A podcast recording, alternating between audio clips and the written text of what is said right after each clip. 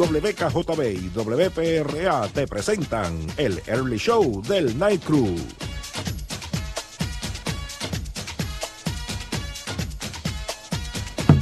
Escuchas The Early Show del Night Crew en la sección de los indios de corazón.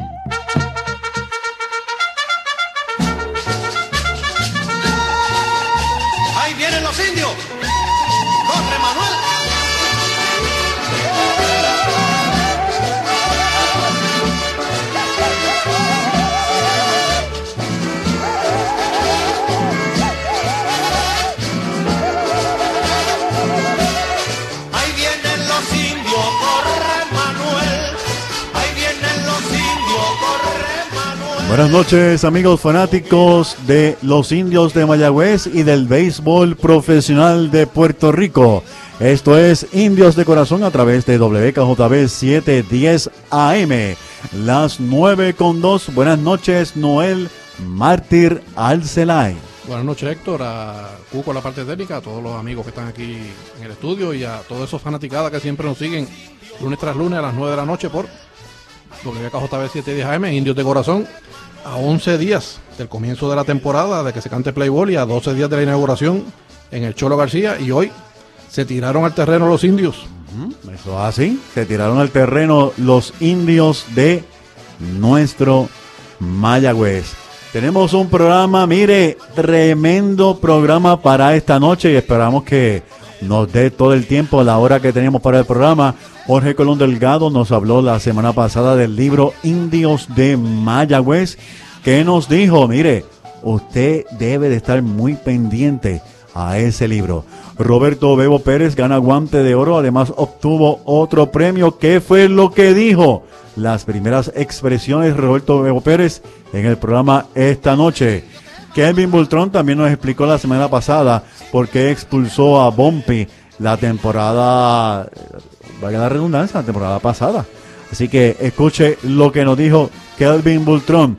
Jason, anotador de grandes ligas, estará en el programa de esta noche conversando con nosotros.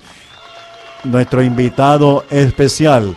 En momentos en la historia de los indios de Mayagüez, estaremos recordando el no-hitter que propinaron seis lanzadores de los indios. Pero mire, el audio cortesía de Papo Salsa y solamente lo va a escuchar aquí.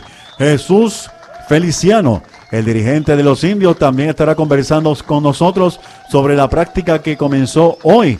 Eso y mucho más en el programa de esta noche. Así que llévatelo, Cuco.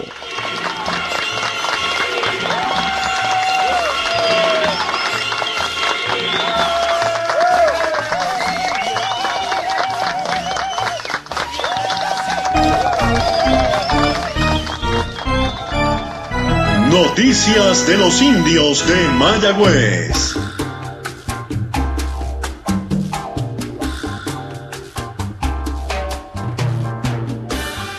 Las 9 con 4, esto es Indios de Corazón a través de WKJB 710 AM. Noel Mártir Arcelay y Héctor Marrero lunes tras lunes, llevando a ustedes, mire, las noticias de nuestro equipo que está hecho un tremendo trabuco buscando el campeonato número 19 para esta temporada. Roberto Bebo Pérez fue anunciado el 2 de noviembre como el ganador del guante de oro. Mire, el primero para el Bebo Pérez. Así que tremenda noticia para todos los fanáticos de- del béisbol en Puerto Rico y más aún para los fanáticos de los indios de Mayagüez. Se une a la selecta lista de Yadier Molina, Benito Santiago, Sandy Alomar Jr., Benji Molina y Martín Machete Maldonado, además de Iván Rodríguez, como los receptores que han ganado guante de oro. También ganó el premio Fielding Bible Hour. Esto es un premio que se entrega al jugador con mejor defensa y es tremendo, tremendo premio para Roberto Bebo Pérez también que nos orgullece enormemente este premio recibido por este gran receptor puertorriqueño. Bien, Roberto Bebo Pérez también hizo unos comentarios eh, muy acertados en el, en el podcast del programa Que Palo y quiero compartirlos con todos ustedes aquí en el programa Indios de Corazón, una sección de, de Early Show del Night Crew. Vamos a escuchar a Bebo Pérez. Eh, me siento sumamente feliz, em- emocionado, eh, súper agradecido con Dios por haberme permitido ganarme mi primera guante de oro en mi primera temporada jugando todos los días. Este premio significa mucho para mí, significa mucho trabajo, dedicación, mucho esfuerzo. Eh, y creo que estoy bien orgulloso de representar no tan solo a los indios de Cleveland, sino a, a Puerto Rico. Eh, siempre que salgo al terreno de juego, siempre trato de, de dar lo mejor de mí. Eh, no importa las circunstancias. Y estoy bien orgulloso de todos los finalistas. eh, José Berrío, Yadier Molina, Cristian Vázquez. Bien, bien orgulloso de Francisco Lindor, que se acaba de, de ganar su segundo guante de oro. Y de verdad que, ¿qué te puedo decir? De Cristian Vázquez me siento me siento súper súper orgulloso de él, ya que él tuvo tremenda temporada detrás del plato. Y no tan solo defensivamente, también ofensivamente. Eh, bien contento por él. Para mí eh, fui un ganador cuando, cuando anunciaron los, finalistas. Eh, creo que esto es esto va dedicado verdad para mi familia y para Puerto Rico entero. Eh, para mi familia pues por porque han estado ahí apoyándome desde el día desde el día cero. Siempre están ahí en, en las buenas y en las malas. Y para Puerto Rico de verdad esto es para ellos eh, siempre me siento súper súper orgulloso de ser boricua y, y siempre, como te dije anteriormente, siempre trato de, dar lo mejor de mí siempre llevando la bandera de Puerto Rico en, en el corazón. Ese era Roberto Bebo Pérez eh, hablando sobre su gran alegría de haber recibido el guante de oro. Esto fue en el podcast de Qué Palo, las primeras expresiones de Roberto Bebo Pérez. Bien, amigos fanáticos de Mayagüez, hoy comenzaron las prácticas de nuestro equipo y tenemos en línea telefónica a Jesús Motora Feliciano, el dirigente del equipo. Buenas noches, eh, Jesús. Sí, buenas noches a todos los que nos están escuchando y un saludo para, para ti y muchas felicitaciones para Bebo Pérez, que estuvimos hablando con él temprano hoy, estamos todos muy orgullosos de él. Claro que sí, eso es así. Gracias a ti por esta gran oportunidad de conversar. Bueno, ¿quiénes se reportaron para la práctica de los indios de Mayagüez? Pues hoy estuvo eh, la mayoría de los muchachos, estuvo pues como todo el mundo esperaba, Kenny Valga estuvo desde el principio, eh, estuvo Jeremy Rivera que el año pasado tuvo una buena temporada, Emanuel Rivera, eh, Joshua Torres y como todos saben hay, hay unos jugadores que todavía están en el Premier que van a empezar a jugar eh, empezando mañana, como es Yariel, Yemuel y, y Dani Ortiz que no pues no pueden estar con nosotros hasta que hasta que terminen ese torneo. Eh, el hecho de que estos jugadores están en el Premier 12 eh, y van a tardar varios días en incorporarse al equipo de Mayagüez, o sea que Mayagüez probablemente estará jugando quizás cuatro o cinco juegos sin ellos eh, y es un torneo corto. Eh, ¿Entiende el dirigente de Mayagüez, Jesús Motora Feliciano, que esto puede perjudicar? Yo lo veo como algo positivo, ya que pues esos tres muchachos tal vez van a tener mejor preparación que los jugadores que están aquí. Son tres jugadores de posición. Eh, no sabemos cuántos juegos eh, se van a perder, porque eso es dependiendo a, a cuán lejos el equipo llegue, que esperamos que, que puedan obtener el boleto para las Olimpiadas, pero no se sabe qué es lo que va a pasar. Yo entiendo que esos jugadores van a llegar en óptimas condiciones. TJ Rivera ahora mismo está jugando en, en Dominicana, que va a estar con nosotros próximamente. Eso a mí no me preocupa mucho que, que está en este. Yo creo que eso es igual para todos los equipos. Nosotros somos uno de los equipos que menos jugadores eh, tienen en ese torneo. Eh, me parece que Santurce y Cagua son los más que tienen, que tienen como siete jugadores. Así que nosotros no podemos estar pensando en que eso nos puede afectar a nosotros. Habían notificado que Joshua Torres se iba a incorporar al equipo Premier 12, sin embargo lo vimos eh, practicando hoy. Eh, ¿Hay alguna noticia? ¿Va a estar o no va a estar? ¿Se queda acá con Mayagüez? Sí, este, pues hubo unas conversaciones de que, de que el equipo nacional estaba tratando de, de gestionar el permiso de él.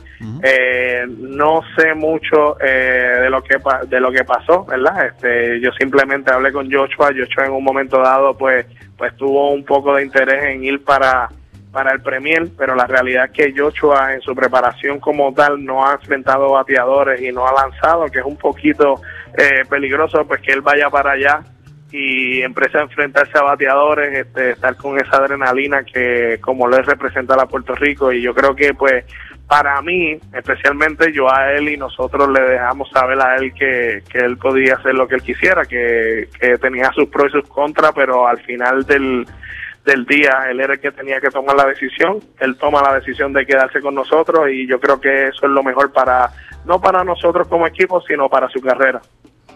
Excelente. Eh, Jesús, en cuanto a la situación del receptor, Mayagüez tiene una problemática con la receptoría. Eh, se están haciendo gestiones para tratar de conseguir un receptor un poco más veterano, ¿verdad? Para- ya ante la situación de Xavier Fernández, que había una incógnita si podía estar con el equipo.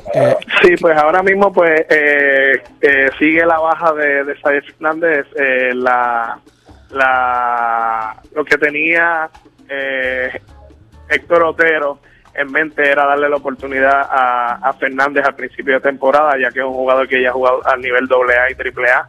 En los últimos años se le ha dado la oportunidad, pero no la oportunidad que él estaba esperando. Este año iba a ser su año.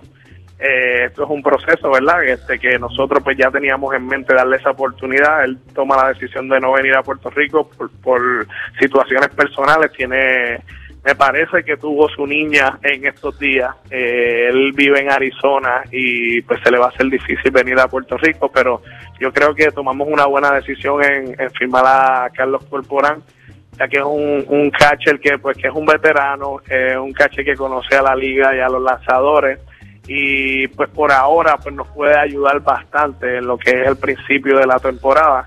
Más adelante pues tenemos que ver qué es lo que va a pasar eh, si él está bien físicamente para poder eh, llevar a cabo verdad este ese trabajo pero a la misma vez nosotros ya teníamos unos planes. Viene Blake Swihart, que no sé si, si ya lo habían mencionado en, el programa de ustedes, que Sí. es un bateador que batea las dos manos, eh, Sí. ganó una serie mundial con, Claro. con los Red Sox hace dos años y, y yo creo que con esos dos y, y el catcher joven Alan Marrero, que es un jugador que traemos en cambio, es un jugador que se puede desarrollar y que más adelante pues puede ser un catcher eh, de, de, ¿verdad? De, de esta liga. El 10 de noviembre es el FanFest, la inauguración en el Cholo. El 16 de noviembre, eh, Jesús Motora tiene conocimiento de cuándo es la conferencia de prensa.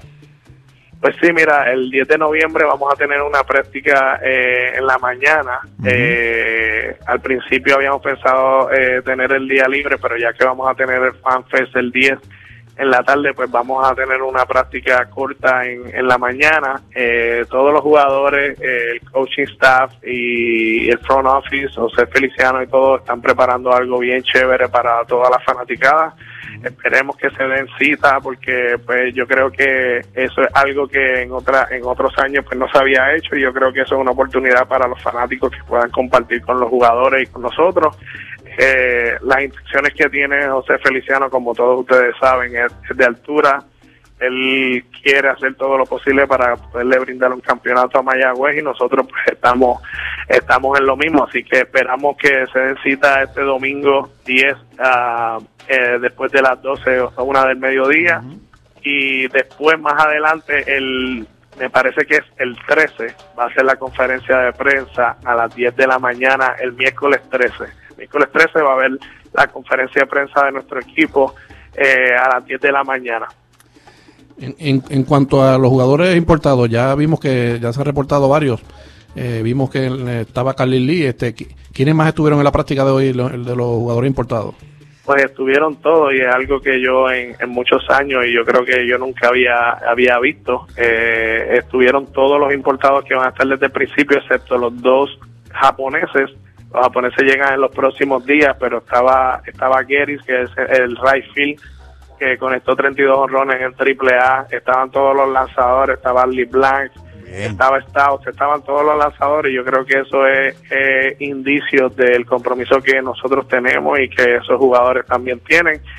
Eh, ayer estuvimos una cena también con todos ellos cuando llegaron a Mayagüez, que yo creo que, que uno está tratando de demostrarle a ellos, ¿verdad?, lo profesional que, que es esta liga y, y, no, y la organización de los indios de Mayagüez. Eh, Feliciano, ¿algo más que quiera añadir para los fanáticos que nos están escuchando en esta noche? Bueno, que como siempre digo, es un placer para mí, es un orgullo, eh, como se lo dije a los muchachos hoy, yo creo que, que la oportunidad que nosotros tenemos de brindarle un campeonato a Mayagüez nuevamente es bien genuino. Sabemos que llevamos cinco años sin, sin lograr un campeonato y, todos los muchachos lo tienen en la mente. Eh, como les dije hoy eh, en la reunión que tuvimos, eh, los últimos años en el papel este equipo ha sido el mejor. Eh, siempre, todos los años que nos tiramos al terreno, sa- saben que es el mejor equipo de la liga, pero eh, no es en el papel. Yo creo que, como les dije a ellos hoy, yo creo que el que dé ese número 27 en ese último juego, en enero 26, es el que puede decir que es el mejor equipo y nosotros esperamos serlo. Eh, Motora, te damos las gracias enormemente por esta oportunidad de conversar eh, contigo y que los fanáticos hayan podido escuchar esas grandes noticias de nuestro equipo. Muy buenas noticias, mucha fe, mucho positivismo. En Mayagüez se respira el campeonato, así que eh, vamos a llenar ese parque y vamos a respaldar a nuestros muchachos en cada momento. Así que buenas noches y muchas gracias. Gracias a ustedes.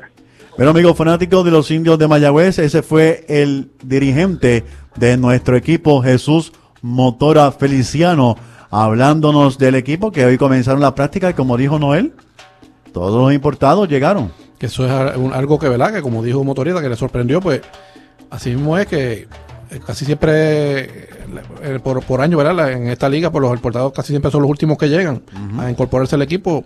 Y ya vemos que desde el primer día están todos ahí, excepto los japoneses, que ya deben de estar en la semana llegando también. O sea que muy buena la, la primera práctica de, los indios, ¿verdad? Vimos a muchas caras conocidas como Kenny Vargas, Joshua Torres, entre, entre otros. O sea que el gran el núcleo de los principales peloteros estaba presente, excepto por, por los que están con el equipo nacional, ¿verdad? Que están fuera de Puerto Rico. Claro que sí. En otras noticias, Jorge Colón Delgado, el historiador de béisbol de Puerto Rico y de la liga, estuvo conversando con nosotros la semana pasada sobre el libro, el libro de la historia de los indios de Mayagüez. Mire, un libro de colección, un libro con muchísima información. ¿Qué fue lo que nos dijo Jorge Colón Delgado? Pues vamos a escucharlo aquí en Indios de Corazón. Y otra pregunta, don Jorge, ya que mencionó, ¿verdad? Que ya el libro está en imprenta, el estatus del libro de, sobre los indios de Mayagüez. El libro. Les No fui yo. Amárrense ahí los mayagüezanos. Ese libro va ahora mismo de camino de San Juan a Mayagüez. Llegó hoy. Ajá.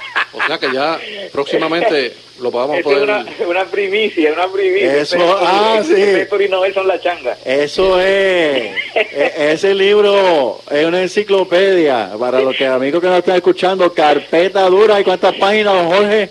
448, 8 y medio por 11 la página. Uy, qué clase de libro. 15, 15 capítulos. Y, y Ahí ya- está la historia entera de, lo- de, de- de los inicios del béisbol de Mayagüez. Va a tener entonces Mayagüez desde el 38 hasta la temporada pasada. Va a tener una sesión dedicada a Isidoro Cholo García. Va a tener una, una- la otra sesión es ¿Qué se siente ser indio de Mayagüez?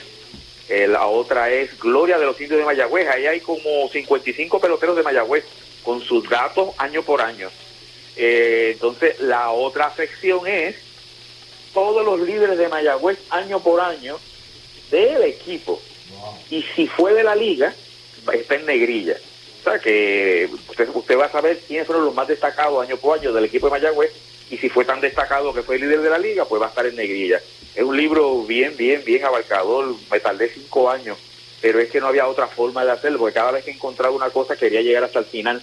Y gracias a Dios, don Luis Gómez entendió siempre, nunca me puso presión y tengo que agradecerle públicamente el que nunca me haya llamado para decirme cómo va eso. porque un libro como ese de Mayagüez no se podía hacer con prisa. Lo hice, eh, no es que lo hiciera lento, pero es mucho el análisis. Lo van a ver cuando lo tengan en sus manos, eh, toda la información que hay. Sea, ahí, ahí está toda la historia de los indios de Mayagüez. ¿Y ya hay una fecha para la presentación del libro oficialmente? No, ¿Todavía? no, esa no, esa no la tengo, no, todavía. todavía. Ya, ya, ya lo haré y lo haré a través de Indios de Corazón. Ah, pues estamos esperando ansiosamente esa fecha para poder tener ver ese libro finalmente, Bueno, ese era Jorge Colón Delgado hablándonos del libro de los indios de Mayagüez. Es un libro que no debe, fal no, no, debe faltar en ninguna enciclopedia de los amantes del el béisbol. Kelvin Bultrón estuvo hablando la semana pasada con nosotros sobre la expulsión de Bumpy el año pasado. Esto fue un suceso que, mire, histórico, una cosa tremenda. Antes de pasar a lo que nos dijo Kelvin Bultrón, la regla para los que quieren anotar los que se quieren enterar, los que dicen que fue injusto, esto, aquello, lo otro, la regla es la 8.01, la sección D y C, la página 92 del reglamento de grandes ligas aplicable a nuestra liga.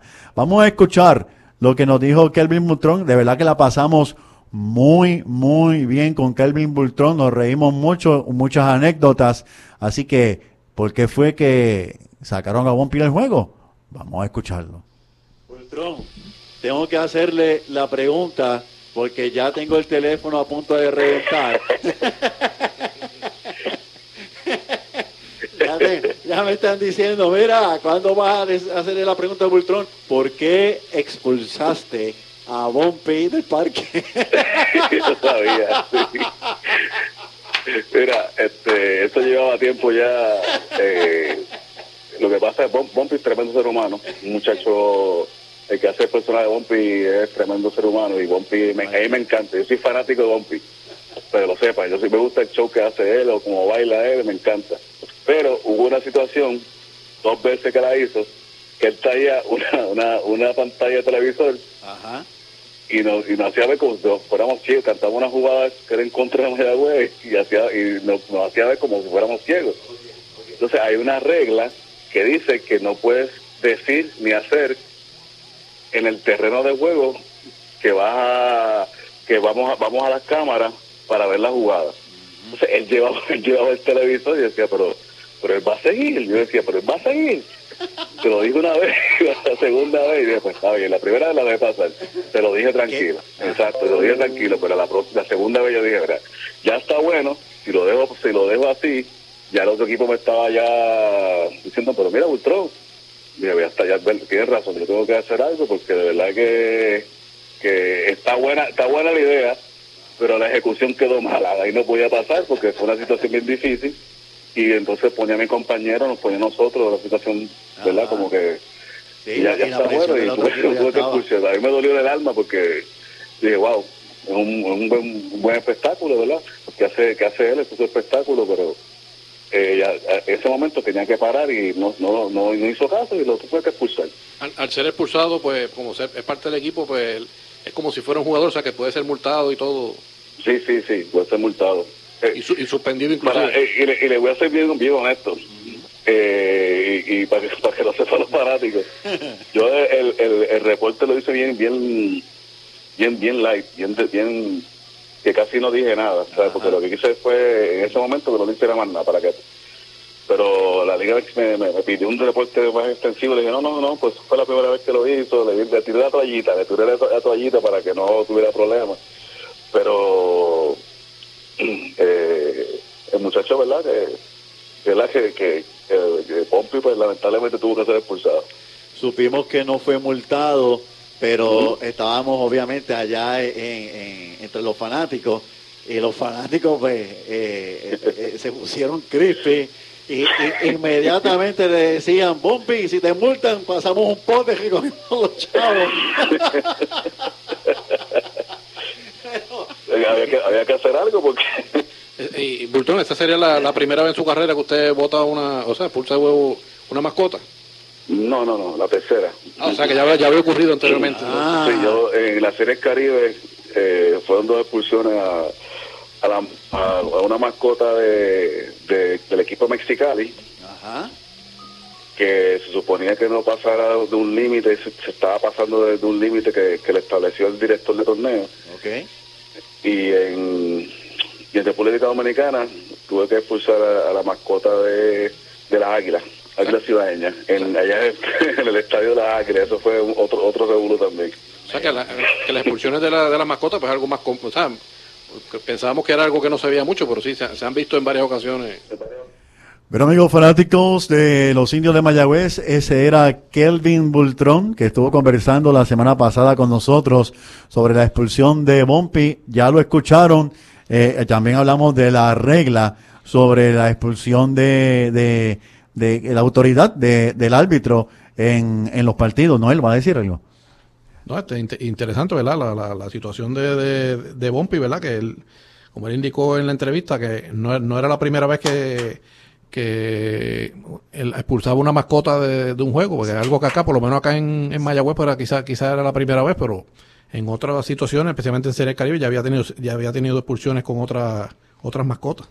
Eso es así. Y mire, se está nuevamente tocando el temita por ahí de el árbitro robot, luego de tantas dificultades que hubo en la Serie Mundial. Y ya eh, Rod Matfred dijo que, que se iba a utilizar en las ligas menores. Así que, ¿por qué lo decimos? Mire, porque sabrá Dios qué puede pasar aquí en un futuro también, ¿verdad, Noel? Ya se utilizó ahora recientemente en la Liga de Arizona, en la Ford League, que terminó hace una o dos semanas atrás.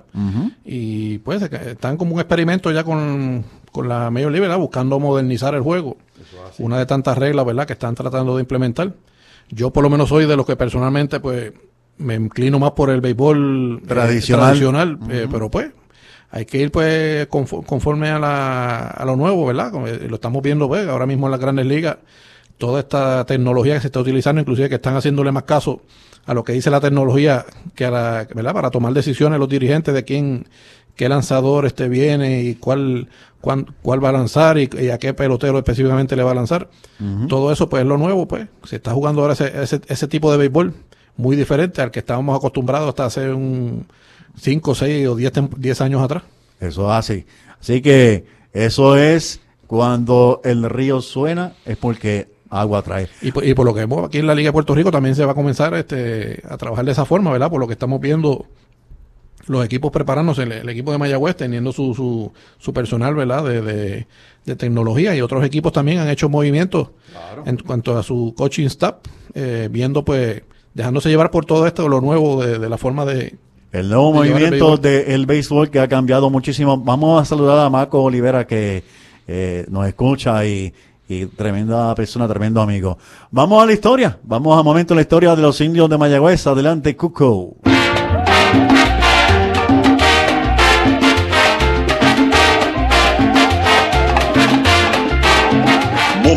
En la historia de los indios de Mayagüez. Que la espera. Indios campeones de la Puerto Rico Baseball Un League. domingo fui a un juego en París.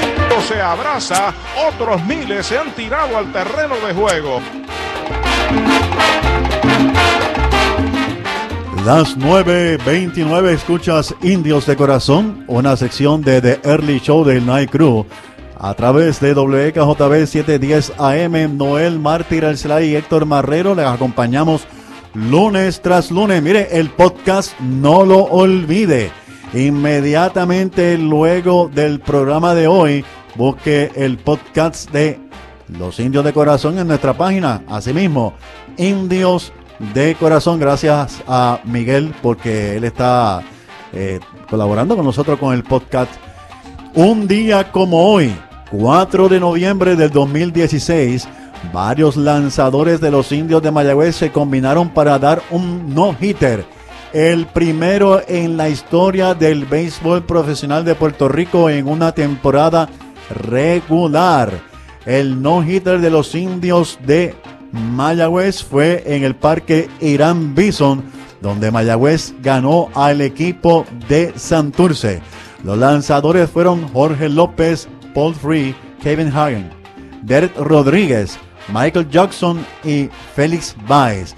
Y amigos fanáticos de los indios de Mayagüez, pues mire, no faltaba más gracias a el colaborador y buen amigo Papo Salsa, tenemos el audio original del último out y los comentarios de Arturo Soto Caldona y Pachi Rodríguez sobre este partido histórico. Así que vamos a escucharlo aquí en Momentos en la Historia de los Indios de Mayagüez.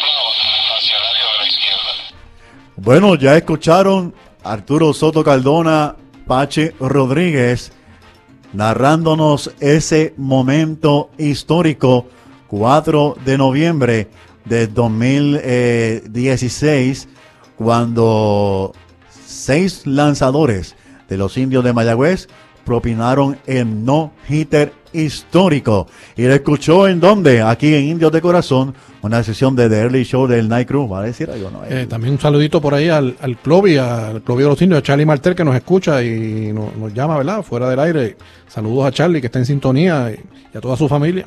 Y ya sabe, Charlie, que estos micrófonos, cuando quiera, como el año pasado fue que estuvo con nosotros, ¿verdad? Sí, este. Así que muy pronto estarás con nosotros por aquí, este, una vez más, hablando de, de, de todo ese lujo que hicieron allá, porque eso está. eh, vimos la foto, no hemos ido al parque, pero de verdad que, como como comentó en el programa de Deportes Copeden la- el sábado pasado que estuvimos por allá, eh, sobre lo majestuoso que se ve todo aquello por allí, y pronto estaremos por allá, ¿verdad, Noel? Y los fanáticos que quieran verlo el domingo en el FanFest va a haber un, ¿verdad? Un recorrido por los, por, por los camerinos para que tengan la oportunidad de visitarlo, ¿verdad? Y vean todo eso, todos esos cambios que se han hecho al camerino, ¿verdad? Que, lo que, por lo que se ve en la foto, un camerino tipo Grandes Ligas. Claro que sí, claro que sí. Las 9.35, llévatelo, Cuco.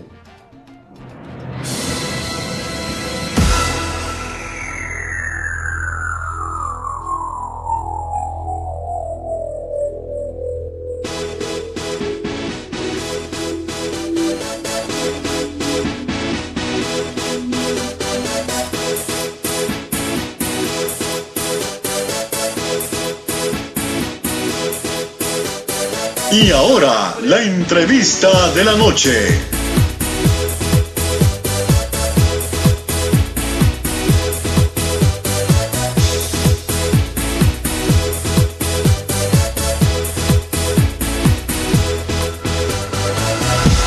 Las 9.36 escuchas Indios de Corazón a través de WKJB 710 AM.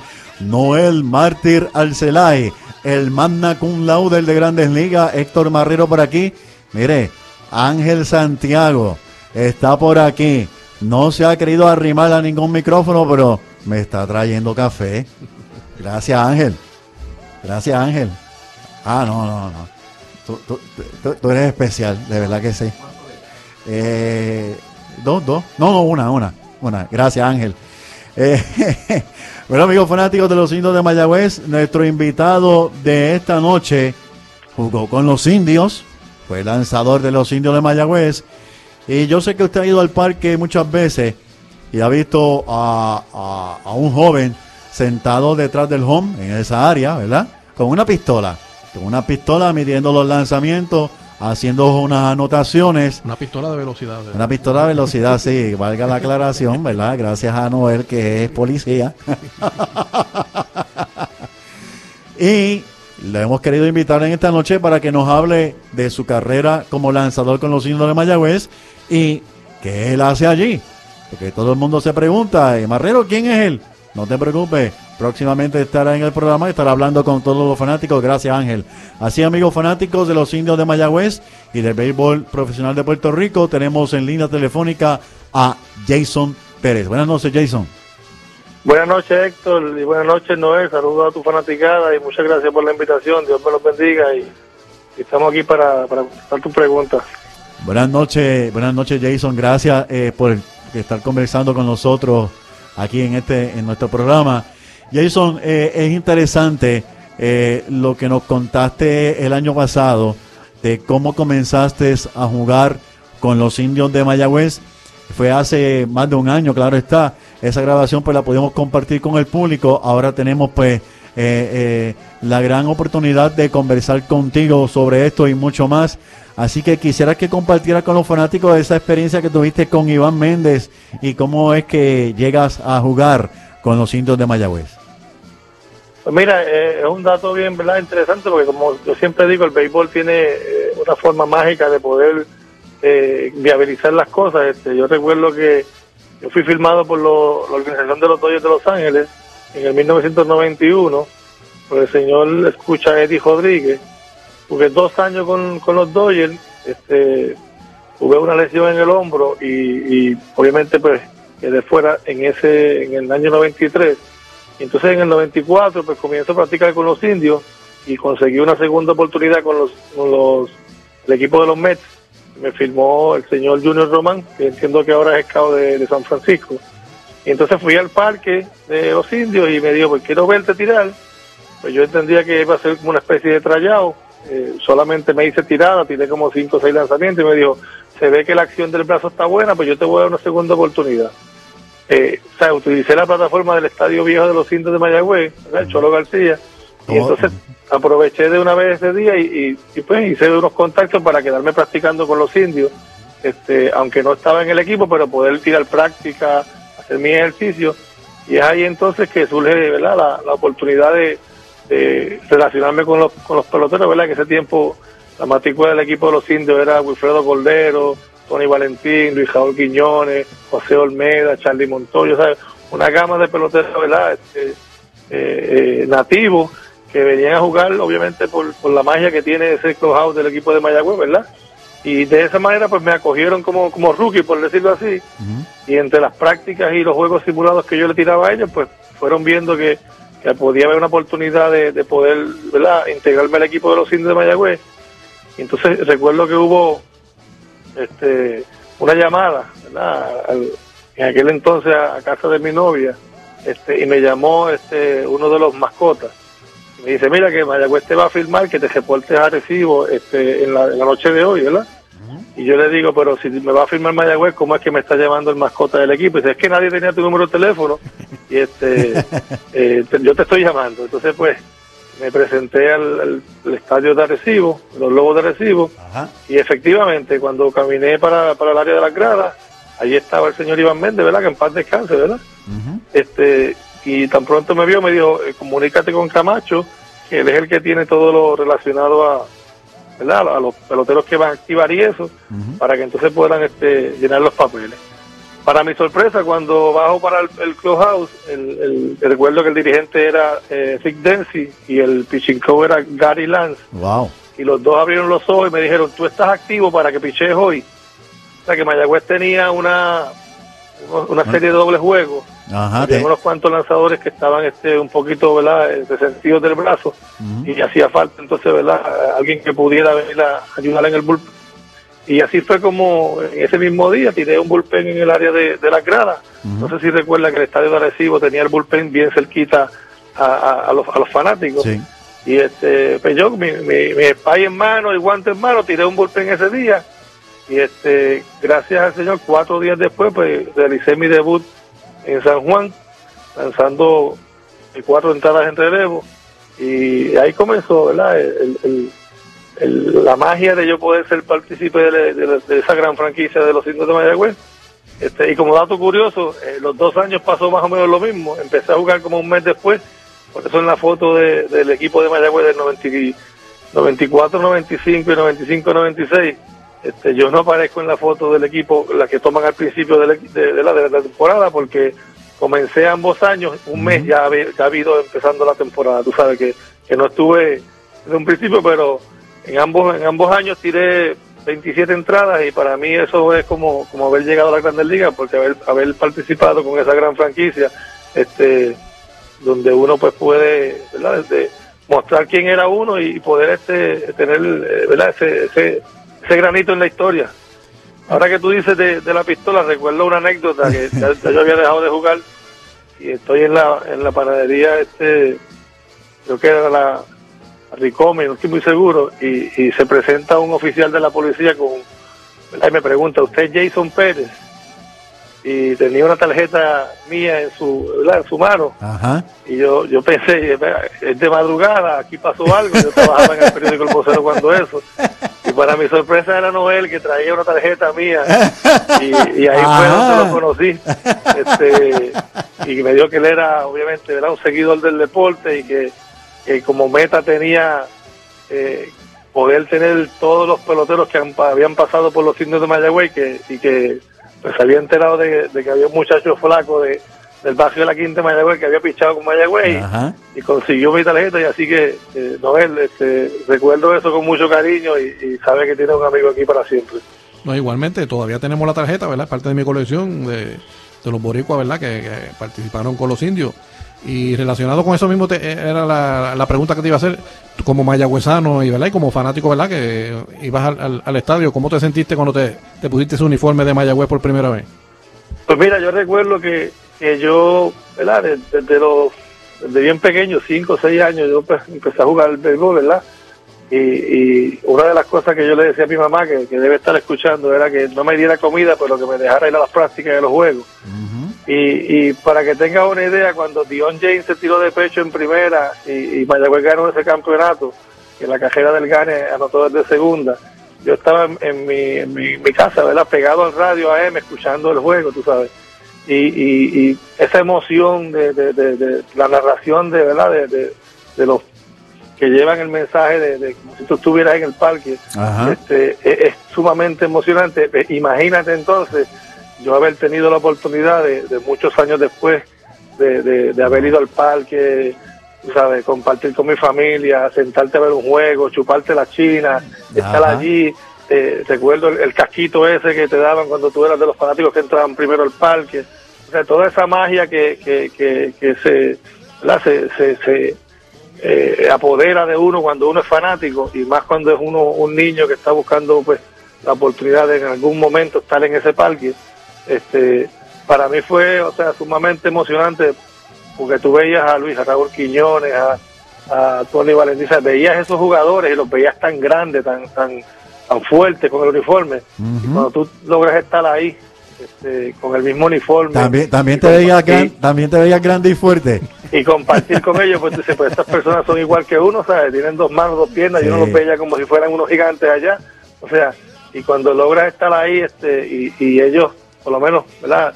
Yo jugué solamente dos años con los indios, pero me atrevería a decir que es, si no es una, es la franquicia donde mejor hacen sentir al, al- al pelotero, porque la unión que hay en ese clubhouse es, es especial, este, y realmente, pues, eh, eh, de la manera como te acogen en ese en ese clubhouse eh, eh, es la misma forma como cuando tú empiezas entonces a, a producir y a ser parte de, de un equipo y cuando te trepas en la loma o sea, es, es algo eh, indescriptible solamente uno lo puede ¿verdad? Este, percibir y recuerdo la primera vez que le piché por ejemplo a un, a un pelotero eh, de renombre por ejemplo a Juan González este, el nerviosismo que tenía uno en, en el, en el- ¿verdad? en- en ese momento tú lo quieres controlar tratando de decir, o sea, estás aquí, tú perteneces aquí, Ajá. pero el momento a veces te, te, te- te abraza, ¿verdad? Y, te, y, y logras calmar tu, ¿verdad? tus emociones porque sabes que tienes un trabajo que hacer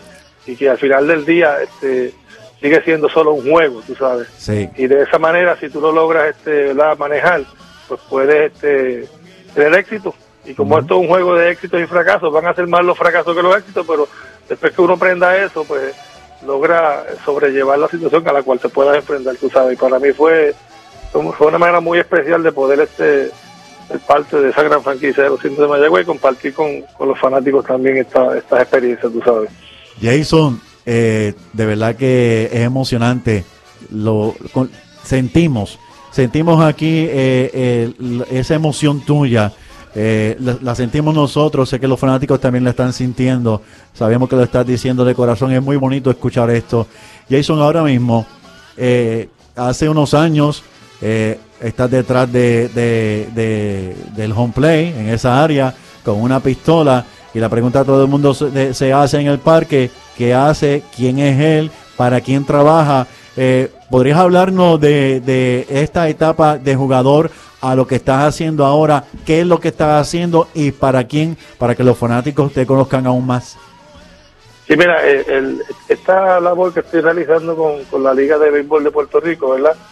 Comenzó hace siete años atrás, donde el señor Wilmer Madera, que obviamente no está, entiendo que en Puerto Rico, era la persona que hacía este trabajo con, en- ¿verdad? En, en el estadio de Mayagüez. Yo, por ejemplo, como fanático, pues lo veía, estaba en, en esa área y, por ejemplo, pues se reunían muchos scouts. Recuerdo al señor Jorge Aranzamendi que se mantenía pues, en, en el área de, del chat del home y, y siempre las personas preguntaban qué velocidad estaba tirando X o Y el lanzador.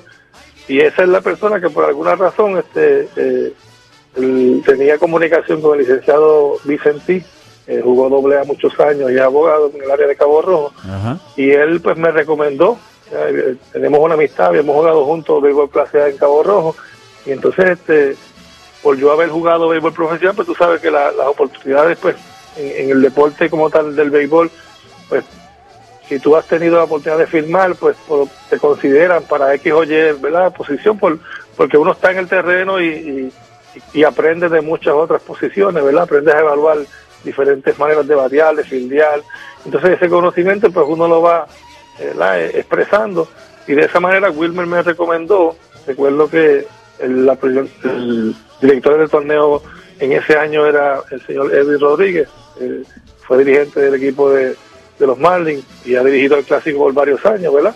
Este, y él me dio la oportunidad de, comenzar a hacer esta labor mi, mi- mi trabajo básicamente es ver todo el juego hacer apuntes de cada uno de los jugadores que están activos con alguna organización de Estados Unidos y los lanzadores pues tomarle la velocidad, eh, ver cuán consistentes están siendo, por ejemplo, en la zona del strike, qué picheos secundarios tienen y pueden dominar en X o Y conteo. Y esa información pues yo la estoy anotando ¿verdad? En, en- en los papeles que son para tú llevar un juego y posterior a eso paso a mi casa, entonces a través de la página de Winter League Caribbean este, me conecto, tengo ya, ¿verdad? Obviamente es un trabajo directamente con Major League y empiezo entonces a, a vaciar toda la información y datos importantes que yo vi del juego, pues los documento en esa, en esa hoja. Eso, eso completamente va directamente a los equipos de, de Grandes Ligas, donde por ejemplo pueden ver el Boscobar que, por ejemplo, por mencionarte un nombre, el mayagüezano Emanuel Rivera, pues batió de 4-2, un ejemplo. Pero, ¿cómo fueron esos dos hits? Si fueron eh, contacto sólido, si fue un contacto este, suave, este, si le hicieron buena jugada, si le pegó a la pelota fuerte en, en las cuatro veces que fue a, a batear, ¿verdad? Y esas cosas, pues, como un resumen, es como una radiografía del juego. Pues el equipo de Grandes Ligas puede conectarse y ver lo que hizo su pelotero en el juego anterior, porque básicamente hay 48 horas para someter el informe, y puede tener una mejor idea de cómo le fue a ese jugador en el día que jugó. Y en cuanto a los lanzadores, pues qué velocidad tiraron, cuál fue su, su velocidad constante, este, cómo le fue, porque pues yo hago un resumen de cuántas entradas lanzó, eh, a cuántos bateadores se enfrentó, a cuántos le hizo el primer picheo strike, que son datos importantes para los cuales, ¿verdad? Los, los, los coaches de Estados Unidos pues pueden ver cuán consistente está haciendo ese lanzador en la zona del strike. Si entró, por ejemplo, con gente en base y logró eh, mantener la ventaja, o sea, todas esas cosas que son datos, ¿verdad? Importantes, que hoy en el béisbol pues se están utilizando, ustedes saben que, que todo está más digitalizado y, Sí. y todo es a base de estadísticas y de esa manera pues ellos pueden este, tener una mejor idea de cómo está haciendo jugador en, en Puerto Rico. Y en el caso de algunos jugadores que están, ¿verdad? por ejemplo, por mencionar tus nombres, Jonathan Sánchez, por ejemplo, que si está fuera del béisbol, pero hay unas organizaciones que están interesadas, pues en ocasiones me llaman y me preguntan este, cómo está luciendo, qué velocidad está tirando, y de esa manera, pues, entiendo que, que siendo bien objetivo, este, voy a dar, ¿verdad?, lo que yo estoy viendo detrás del home y, y sobre todo, ¿verdad?, Eh, eh, deseándole que cada uno de sus jugadores, pues, de la mano de los coaches que tienen cada equipo pueda elevar su juego y ellos tener una oportunidad. Porque el béisbol así es mágico. Tú estás hoy aquí, mañana estás en Grandes Ligas. Lo hemos visto. Ha pasado con muchos jugadores. Claro, claro. O sea, Jason, tú trabajas para Major League Baseball, pero también estás con la liga o solamente con Major League Baseball? El trabajo comienza con la Liga de Puerto Rico, pero el informe va para Major League. O sea, quien, quien me contrata y me paga, pues es la Liga de Puerto Rico. Eh, es interesante eh, todo, todo esto que estás diciendo y ese es el propósito de nuestro programa, que todos los fanáticos puedan conocer a todos los que trabajan, a todos los que componen la gran familia del béisbol en Puerto Rico eh, y, y son muchos los fanáticos, muchos los fanáticos que preguntan eh, sobre quién tú eres y en este momento pues le hemos dado la gran oportunidad, gracias a ti también, que todos sepan cuál es tu gran labor. En otras palabras, también eres asesor porque el ejemplo que nos estás dando eh, es muy bueno. O sea que eh, Jason Pérez es un puertorriqueño que está allí. Eh, eh, los equipos de grandes ligas pues en ocasiones lo llaman y que eh, es una herramienta grande, muy buena para, para el beneficio de todos los jugadores. ¿Va a decir algo, Ángel? Sí, sa- saludo a Jason. Jason, so- además de esa labor que está haciendo, que no conocíamos, o sea, nosotros vemos allí, pero no sabíamos para qué trabajaba y nos alegramos mucho. Pero Jason sigue trabajando aquí en, todo, en básicamente todas las ligas, Ajá. béisbol doble A, en la clase A, eh, con los muchachos jóvenes, enseñándoles. Y nada, felicitamos mucho a Jason, Jason y, y el hermano. Jesse. eh, Jesse, eh, juegan, juegan, juegan béisbol clase A y ellos son profesionales, la clase A solamente permite a uno y yo trabajando para la liga, ¿verdad? Siempre querían estar juntos, un año, porque e- esa familia siempre anda juntos. Entonces ellos siempre nos pedían, oye Ángel, mira a ver cómo tú puedes hacer para que podamos jugar juntos. Y siempre tratamos. Entonces, pues, eh, lo que logramos hacer fue como dos años que en el juego de estrellas ambos estuvieran Qué bien. en el juego de estrellas juntos. Invitamos a la familia y se le hizo un homenaje a los dos hermanos, eso hace como tres años, eh, dos años o tres. Y ellos fueron y jugaron juntos. De hecho, eh, ellos iban a ir al juego de estrella como quiera, tuvieran buenos números o no tuvieran buenos números. Pero mira qué cosas, se, se esmeraron y ambos tenían números extraordinarios para estar en ese juego y estuvieron en ese juego y jugaron juntos y fue, fue noticia en Puerto Rico. Eso, así que eh, me alegro, ¿verdad?, de conocer a estos dos hermanos y a su familia, que son tremendos deportistas. Y claro que lo- lo- los conocemos desde que lanzaba para Mayagüez. Y siempre lo veíamos allí, pero no sabíamos para qué tuviera que trabajar con los indios. Así que los felicito, tremenda, tremenda labor. Hace una labor increíble. eh, eh, dicho sea de paso, fue Noel que me lo presentó a él. Y estuvimos conversando. Me acuerdo ese día que estuvimos en el pasillo. Estuvimos, estuvimos, bueno, yo creo, que- yo creo, Jason, yo creo que todo el mundo se fue del parque, nos quedamos nosotros, ¿verdad? Tú y yo y los que estaban recogiendo, yo creo. El béisbol tiene una magia increíble. Ángel, saludo. Este, cuando usted, cuando Héctor dijo Ángel Santiago me trajo café, yo dije, ese tiene que ser Ángel, porque no, no hay otro Ángel Santiago que esté envuelto más. no hay ningún otro que traiga café que no sea. Así que Ángel, mi- mis bendiciones para ti y tu familia. Sabes que, que nos conocemos hace mucho tiempo. Y claro que sí, ese homenaje fue hace tres años en el Parque de Atillo. Y recuerdo que te dije, oye Ángel, pero ir para el juego estrella bateando ciento y pico, no, esa no va a ser. No vale la Yo tengo que poner buenos números. Y oye, gracias a Dios, entiendo que mi hermano estaba batiendo sobre cinco y pico, yo estaba batiendo como 460. Y obviamente, pues, eh, aparte de que fue una invitación, este, eh, yo entiendo que hicimos un, gran- papel porque recuerdo que en la entrada que entramos a jugar mi hermano y yo, este, el juego lo pudimos empatar, base por bola, línea, mi hermano dio un hit con dos envases, o sea que, que la pasamos bien. Ese juego fue, creo que fue por una cajera, ¿verdad? Que se acabó, Sí, Ángel, sí, si no me equivoco. Y, lo bueno de la familia de, de Jason, el papá, la mamá, los hijos, su esposa, ellos siempre están todos juntos, es una familia deportiva. Unida, una familia bien No, unida. unida, su, su, su, su sobrina. eh, es una linda familia de verdad, una familia ma- mayagüezana que se dedica al deporte. Y nos alegramos mucho. Ye- Ye- Jason es un conocedor del béisbol tremendo, le da gusto a veces, ¿verdad? Cuando nos encontramos por ahí por una panadería o algo, este, yo me pongo a escucharlo, a hacerle preguntas y Jason conoce, conoce demasiado de, del béisbol. Y por eso está ahí, por eso está ahí, este, y de verdad que es emocionante conocer a fondo el trabajo que hace Jason Pérez. Jason, estamos llegando a la parte final de nuestro programa en la noche de hoy. ¿Algo más que quieras decirle a los fanáticos? Mira, eh, eh, viniendo de una familia de, de, de béisbol, ¿verdad? Donde, por ejemplo, en mi caso, mi hermano pues tuvo la oportunidad de más profesional. Tengo una prima que se llama Ifel Lebron Vega, que jugó softball con el equipo de Puerto Rico, estuvo en diferentes partes del mundo, al- eh, una olímpica en Atlanta 96, para que para ella le envío un saludo. O sea, que el béisbol ha estado siempre en la sangre de la familia eh, Pérez Vega, Lebron Vega, o sea, eh, hemos, hemos sido fanáticos, hemos sido jugadores, ahora estamos como instructores. Este, no quisiera, ¿verdad?, eh, despedirme de ustedes del programa sin hacerle una, ¿verdad? un llamado a la fanaticada, eh, ya que la familia Feliciano pues está haciendo una labor extraordinaria con lo que es montar un equipo, montar un espectáculo, eh, traer obviamente este, diferentes jugadores, hacerle esos homenajes. Así que yo entiendo que, que sí, estamos en un mundo de mucha más tecnología y todo lo demás, pero el béisbol eh, para mí es, es el mejor deporte, ¿verdad? Una porque lo jugué desde pequeño y otra porque pues ha sido quien me ha dado, ¿verdad? El sustento para mí y mi familia.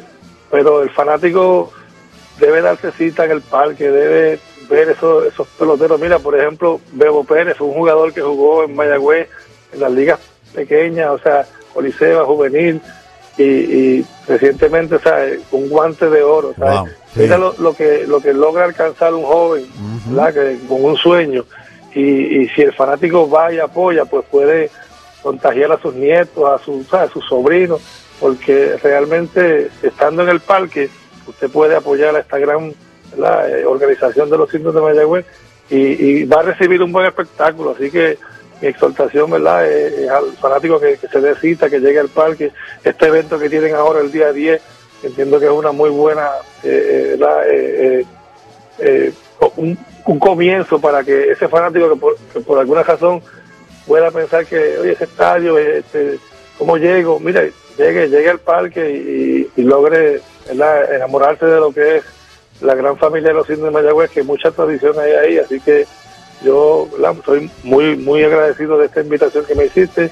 Este, sabe que pues para lo que ustedes necesiten, charlas, clínicas, lo que sea, este, siempre estaré presente porque Mayagüez obviamente me dio a mí eh, eh, la oportunidad de desarrollarme como atleta y que más que, que uno darle a la comunidad de vuelta lo- todo lo que uno pues ha aprendido y lo que nos falta por aprender, tú sabes. Así que yo los felicito a ustedes, Gracias. felicito a la, a la, bueno, a la gran familia de los indios y, y la emisora, el programa, o sea, muy bueno, muy muy bien estructurado y, y de verdad que no tengo palabras para, para dejarles saber mi agradecimiento y, y cuenten conmigo para lo que ustedes necesiten.